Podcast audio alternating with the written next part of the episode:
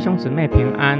今天我们灵修的经文《提摩太后书》二章十四到十八节。你要在神面前把这些事提醒众人，嘱咐他们不要做无意的争辩，这只会败坏听见的人。你应当接力在神面前，做一个蒙称许、无愧的工人，正确的讲解真理的道。总要远避世俗的空谈，因为这些必会引人进到更不敬虔的地步。他们的话好像毒瘤一样蔓延。他们当中有徐米乃和腓里图，他们偏离了真道，说复活的事已经过去了，于是败坏了一些人的信心。保罗指示提摩太要做无愧的工人，首先指示他。要把保罗的教导教导会众。保罗已在神面前嘱咐，强调要郑重警告会众，特别是那一些受假教师影响的人，不要在细微的地方咬文嚼字的辩论，这是犯了假教师的错谬。这样的事只会败坏人的信仰，因为假教师已经严重偏离了信仰，也已经影响了教会。他们的话好像毒瘤一样正在蔓延，若不及时处理，将会败坏教会。保罗因此鼓励提摩太要接力做蒙称许、无愧的工人，显出自己是经得起考验的工人。要按着正确的内容讲解神的道，指的是基督复活的真理，以及信徒将来的复活，捍卫正确的信仰真理。保罗劝勉提摩太要避免世俗的空谈，指的是假教师的教导。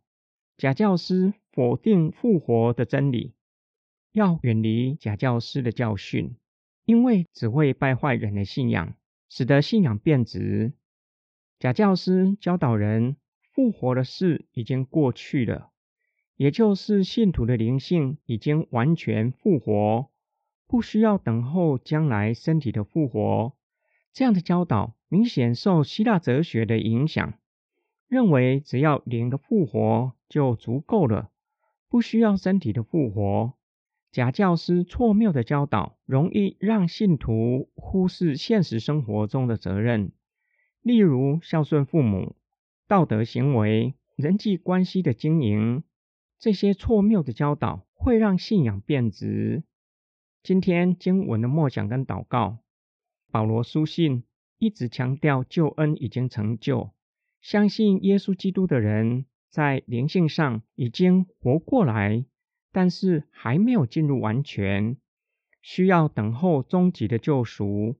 当主耶稣基督再来的时候，身体会复活，灵性才进入完全脱离罪恶的状态。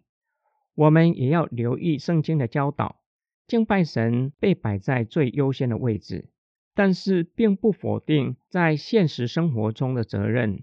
不仅没有要我们轻看这些的责任，反而强调这些依然是重要的，要去实践的信仰伦理。我能够分辨真信仰和异端吗？求主保守我们，赐给我们智慧。自从第一个五旬节教会建立以来。假教师一直都存在，并且企图进到教会，破坏人的信仰。我们需要保持警戒，好好在真理上扎根，捍卫纯正的信仰。我们一起来祷告，爱我们的天父上帝，为普世的教会祷告。随着科技理性的发展，人类的文明看起来好像越来越发达，各样的思潮不断的冲击教会。教会不仅在社会上失去声音，不再能够以圣道影响社会，相反的，越来越受世俗文化潮流的影响。求主复兴教会，重新回到圣道的根基，以神的话语建立信仰。